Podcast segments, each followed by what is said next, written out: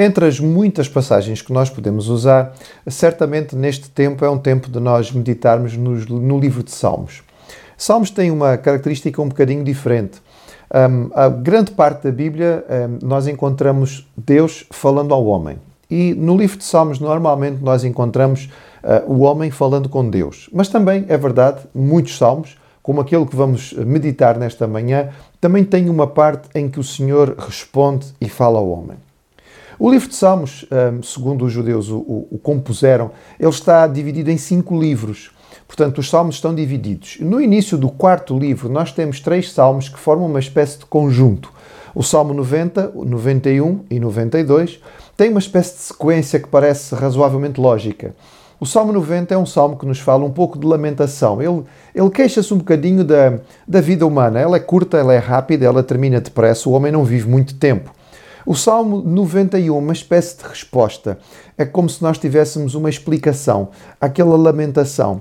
E então o Salmo 92 compõe o fim deste, deste trio com uma espécie de ação de graças por aquilo que se leu no Salmo 91. O Salmo 91 é então um dos salmos mais queridos. Claro que uh, o Salmo 23 é aquele que todos gostam mais, normalmente, mas o Salmo 91 anda lá muito perto em termos de top dos salmos queridos dos crentes em Cristo e nós vamos lê-lo nesta manhã. Se você tem a sua Bíblia na mão, pode abri-la para que nós possamos meditar. Fique com a sua Bíblia aberta para que nós possamos acompanhar. E diz assim na versão em que eu vou ler: O que habita no esconderijo do Altíssimo e descansa à sombra do Onipotente, diz ao Senhor: Meu refúgio, meu baluarte, Deus meu em quem confio. Pois ele te livrará do laço do passarinheiro e da peste perniciosa. Cobrir-te-á com as suas penas e sob suas asas estarás seguro. A sua verdade é pavês e escudo. Não te assustarás do terror noturno, nem da seta que voa de dia, nem da peste que se propaga nas trevas, nem da mortandade que assola ao meio-dia. Caiam mil ao teu lado e dez mil à tua direita, tu não serás atingido. Somente com os teus olhos contemplarás e verás o castigo dos ímpios. Pois tu disseste: O Senhor é o meu refúgio, fizeste do Altíssimo a tua morada, nenhum mal te sucederá, praga nenhuma chegará à tua tenda, porque aos seus anjos dará ordens a teu respeito para que te guardem em todos os teus caminhos.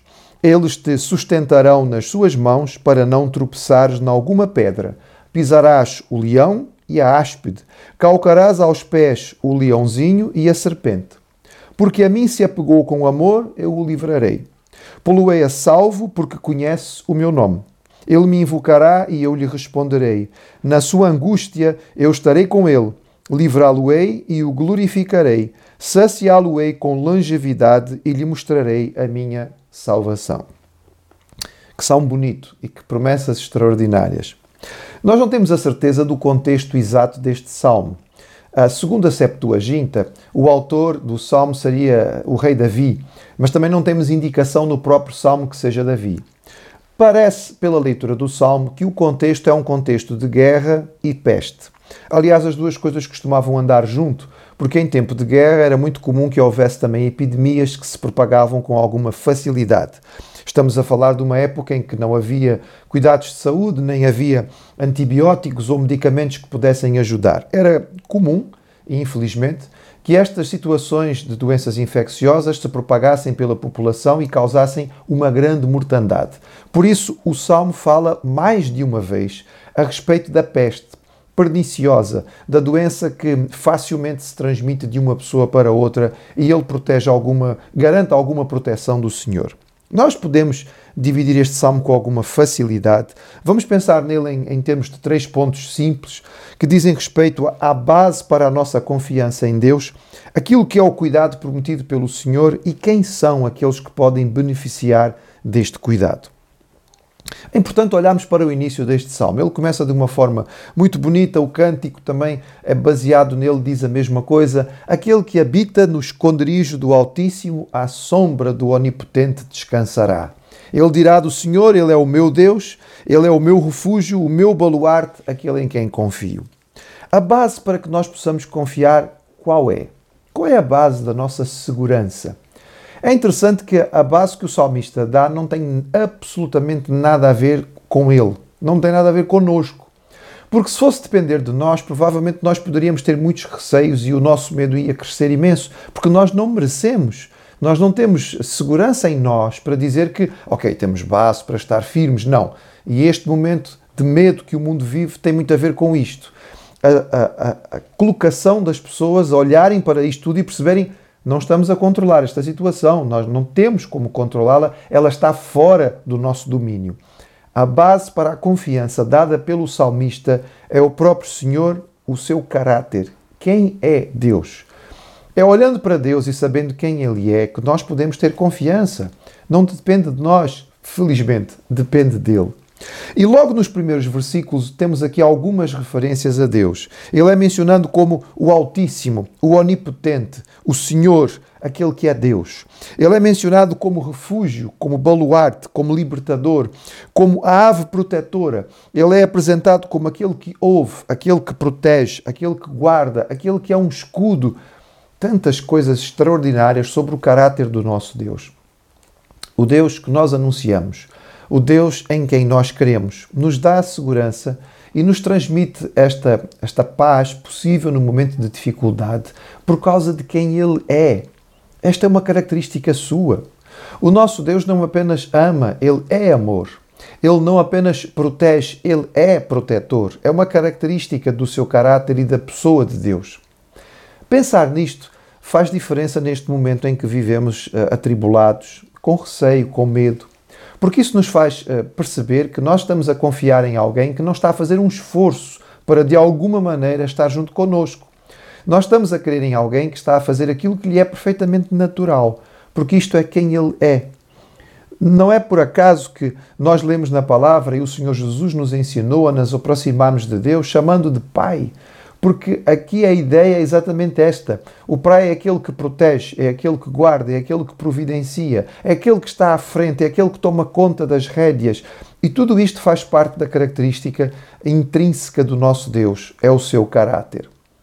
Quando estamos a viver uma situação como esta, é bom nós sabermos que o Deus em quem confiamos é este Deus com esta característica natural de proteção e nós estamos seguros nele porque isto é quem ele é. E que tipo de proteção o nosso Deus nos dá, ou que tipo de proteção ele nos garante ou nos oferece no meio desta circunstância? E olhando para este salmo, nós encontramos uma série de características. É um cuidado alargado que atinge todas as características da vida. Um, em particular, neste salmo, nós percebemos que o salmista fala sobre situações que são eh, de surpresa. Por exemplo, ele fala, ele usa a imagem do laço do passarinheiro. A ideia aqui é, do, é de uma armadilha feita para apanhar pássaros. Então ela é escondida, porque se o pássaro a vir, certamente não vai cair nela. São aquelas situações que podem alcançar a nossa vida e que nós não estamos à espera. São coisas que nos surpreendem. Nós não contávamos com elas. As coisas que nós podemos esperar, de algum modo, nós vamos nos preparando vamos tomando alguma medida para estar, não é? À espera de que as coisas sucedam, se não acontecerem melhor, mas se acontecerem, estávamos preparados. Mas e quando é de surpresa? Aquelas coisas que não estávamos a contar com elas. É disto que ele está a dizer. Ele diz: aquelas coisas que nos apanham, como os laços, as armadilhas dos caçadores de pássaros, os apanham, o Senhor nos protege destas coisas. Depois ele fala sobre situações que podem nos alcançar durante o dia e durante a noite, aqueles medos noturnos, porque a escuridão traz-nos certamente algumas coisas novas de, das quais nós temos medo. E sim, ele menciona aqui características muito próprias da, da guerra e das doenças. Ele fala claramente, por exemplo, sobre a flecha que é lançada ao acaso. O flecheiro vê um conjunto de soldados e ele lança uma flecha ao acaso que vai apanhar alguém. Ela não foi especificamente para aquele soldado, mas ela vai atingi-lo. E ele diz: O Senhor vai nos proteger destas lanças. Ele fala da doença, aquela doença que se propaga com facilidade, aquela doença que atinge uma grande quantidade de pessoas. Ele vai mesmo ao ponto ousado de dizer: olha, caem mil de um lado, dez mil do outro e nós não somos atingidos. Destas doenças, o Senhor nos guarda. E aqui, neste contexto de pandemia, esta promessa é uma promessa muito boa, que nos traz um grande consolo ao nosso coração, porque esta situação não saiu do controle do nosso Deus.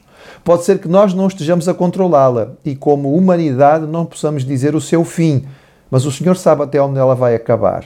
O Senhor diz até onde ela pode ir. Ele estabeleceu os seus limites. Isto faz parte da nossa confiança num Deus que é soberano e não abriu mão da sua soberania.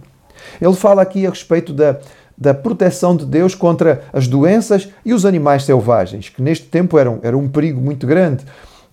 talvez para nós, numa realidade comum nas cidades europeias, não seja, mas isto estende o cuidado do nosso Deus a todas as coisas, a sua proteção a todas as situações. Mas é importante nós pensarmos então a quem é estendida esta proteção. Quem é que pode reivindicar este cuidado que é prometido aqui? E é muito importante olharmos para isto com cuidado neste salmo, porque ele não pode ser encarado como uma espécie de amuleto. Algumas pessoas têm na sua casa uma Bíblia aberta no Salmo 91, como uma espécie de afasta coisas ruins, não é? Afasta o mal olhado. É, é um amuleto. Atenção, o próprio inimigo tentou usar isto com o Senhor Jesus. Ele usou o Salmo 91 na tentação. Ele usou o Salmo 91, versículo 11, para tentar Jesus. O, Salmo, o versículo 11 diz: Porque aos teus anjos dará ordens a teu respeito para que te guardem em todos os teus caminhos. E ele tentou dizer ao Senhor Jesus: Olha, tem aqui uma proteção, e isto é uma garantia absoluta, tu podes usá-la tipo um, amuleto, tipo, uh, uh, não é? Vestimenta contra balas, podes usá-la e é uma garantia absoluta. E o Senhor Jesus respondeu ao inimigo e disse: a palavra de Deus não se usa desta maneira. Tu estás a usá-la de forma distorcida. Nós não podemos usar aquilo que são as afirmações de Deus desta forma. Realmente, aqui nós não temos magia. Aqui estamos a falar sobre a proteção do Senhor àqueles que têm uma relação pessoal com Ele. Veja o que o texto nos mostra e, olhando para o Salmo, percebemos isto. Ele começa com a seguinte afirmação: Aquele que habita. Habitar é morar, aquele que reside. E eu pergunto-lhe assim: você está a morar por acaso num sítio? Calhou de estar nesse local? Normalmente a habitação não é uma coisa que nós fazemos por acaso. Nós não calhamos de habitar num sítio, nós escolhemos habitar num sítio. Nós deliberamos habitar num sítio. Provavelmente fez algum esforço para morar no sítio.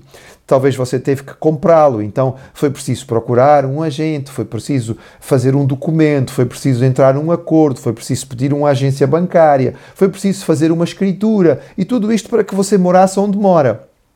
Não habita neste lugar por acaso. Você optou por estar ali. Aqui e falando espiritualmente, estamos a pensar sobre aqueles que habitam no esconderijo do Altíssimo. Possivelmente o salmista está a pensar no santuário, mas aqui pensando em nós, nós não estamos a falar de alguém que calha estar com Deus, mas que escolhe, que busca, que positivamente, um, que intencionalmente habita, mora, reside junto com o Senhor. Estar com Deus não é algo que nós podemos fazer de vez em quando. Não é um estalar de dedos ou uma coisa que nós buscamos na hora de uma aflição. É algo que buscamos intencionalmente e que todos os dias nós fazemos com propósito. É para estes que o Salmo está escrito. Diz: aquele que intencionalmente busca a Deus, que escolhe morar junto com Ele, que habita junto com o Senhor. Será que Deus mora consigo? Será que você mora com Deus? Se você mora com Deus e Ele está consigo na sua casa, então este é o momento em que você sente paz. Se não é, então aproveito para lhe dizer: você pode convidá-lo para morar consigo e pode passar a habitar com Deus. Isto é feito porque Deus abre a possibilidade disto acontecer assim. Ele o faz não porque você merece, mas porque Ele é gracioso. Ele nos oferece a possibilidade de nós estarmos com Ele. O nosso pecado nos afasta do Senhor nos tira das condições de viver com Ele, mas Ele ofereceu-nos a sua salvação em Jesus. Quando Ele veio ao mundo, quando Ele aqui viveu, Ele morreu, Ele o fez por causa dos nossos pecados. Ele o fez para ultrapassar esta barreira que faz com que nós não moramos com Deus. Mas quando nós entendemos que Jesus fez isto por nós e nós pedimos perdão dos nossos pecados, quando cremos naquilo que Jesus fez ao morrer na cruz, nós podemos convidar o Senhor a morar conosco. E Ele sempre responde: no livro do Apocalipse ele diz assim: Eu estou à porta e bato. Se alguém abrir a porta, eu vou entrar e vou morar com esta pessoa. É deste ou destas que o Salmo fala, aquele que mora, aquele que habita, aquele que reside junto com o Senhor. Esta pessoa descansa à sombra. Sombra numa terra quente como é a Palestina traz sempre a ideia de repouso, de refrigério, de, de, de alívio no meio do calor. Imagine Deus como aquele lugar que é um oásis, no meio de um, de um deserto, e você está sedento e chega ali e diz: Ah, agora posso descansar. É esta a ideia que é transmitida pelo salmista. Aquele que mora com Deus, ele descansa no Senhor. Ele não se aflige, mas ele confia. Esta pessoa diz de Deus, ou seja, ele conhece Deus. Ele não está falando de, de, da sua cabeça, ele está falando do seu conhecimento. Ele diz: Ele é o meu Deus. É uma declaração que é feita por aquele que confia no Senhor. Ele afirma: Ele é o meu Deus. Ele é o meu refúgio, Ele é o meu escudo, Ele é a minha fortaleza, Ele é o meu baluarte. Isto tem a ver com experiência pessoal. Não é um conhecimento técnico, não é um conhecimento que se adquire em escolas ou em seminários, é um conhecimento próprio da pessoa. O texto nos fala sobre pessoas que se apegam ao Senhor, se apegam a Deus com amor e que declaram o seu nome, porque o conhecem e o procuram, não apenas na hora da dificuldade, mas em todas as circunstâncias, que invocam o Senhor e que o buscam, que clamam por Ele e que colocam a sua confiança nele no meio das dificuldades. Não se trata de uma fuga. Nós não buscamos a Deus nesta hora porque estamos cheios de medo, apavorados, e então vamos arranjar a, religião como uma bengala meu amigo, nós nesta hora, meu irmão, estamos a colocar a nossa confiança em Deus não como fuga, mas como ato de suprema inteligência. Porque se esta situação está fora do nosso controle, nós temos que procurar alguém que a controle. E a única pessoa que tem esta situação sob controle é o nosso Deus. E por isso nós confiamos nele. Este salmo termina de forma extraordinária. O conjunto de versículos finais tem uma quantidade de promessas que se nós olharmos para elas, ele quase que nos afoga. É, é integral e é fantástico. É os versículos 14 a 16, a voz de Deus falando conosco. Diz assim: Porque a mim se apegou com amor, ou seja, Deus diz, porque esta pessoa mora comigo e eu moro com ela, porque ela me conhece, porque ela vive comigo, porque ela confia em mim, então eu vou fazer o que em relação a esta pessoa? E o texto diz: Eu o livrarei Poluei a salvo porque conhece o meu nome. Ele me invocará e eu lhe responderei. Na sua angústia estarei com ele, livrá-lo-ei, glorificá-lo-ei, saciá-lo-ei com longevidade e lhe mostrarei a minha salvação. Oh, meu irmão, se algo pode nos fazer sorrir neste tempo, é ler e repetir esta, estas afirmações do nosso Deus. Ele dá aqui uma promessa absoluta. Ele diz: Aqueles que me amam, eu vou estar com eles. Eu vou livrá-los, eu vou ouvi-los no tempo da angústia, eu vou transmitir-lhes a minha paz, eu vou estar com eles. E eles vão me clamar e eles vão ouvir a minha resposta, eles vão experimentar a minha salvação. Louvado seja o Senhor por textos como este que estão na Sua palavra e que nos podem transmitir tanto consolo e tanta confiança numa hora como esta. Nossa oração é que este salmo possa servir para si neste momento de angústia, de, de preocupação que todos nós vivemos mais ou menos. Não gaste o seu tempo só ouvindo as notícias, gaste o seu tempo com a palavra do Senhor. Busque morar com Deus e tê-lo como seu companheiro de quarto. Não há qualquer risco de contaminação, a não ser a contaminação da paz de Deus que enche o nosso coração. Aproveite isto, porque isto vem do Senhor para nós e faz toda a diferença. Como Igreja de Jesus, é tempo de nós experimentarmos a sua paz e transmitirmos a sua paz.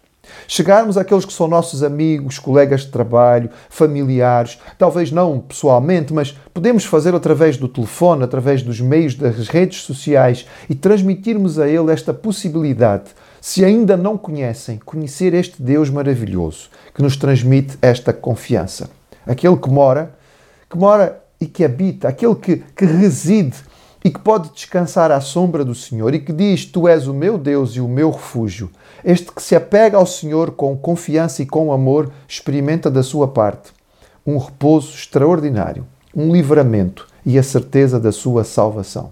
Que isto possa trazer a paz de Deus aos nossos corações neste tempo de angústia e nos ajude a louvá-lo como nós queremos fazê-lo nesta hora, e eu o convido a fazê-lo aí em casa também, louvando a Deus com mais um hino de adoração.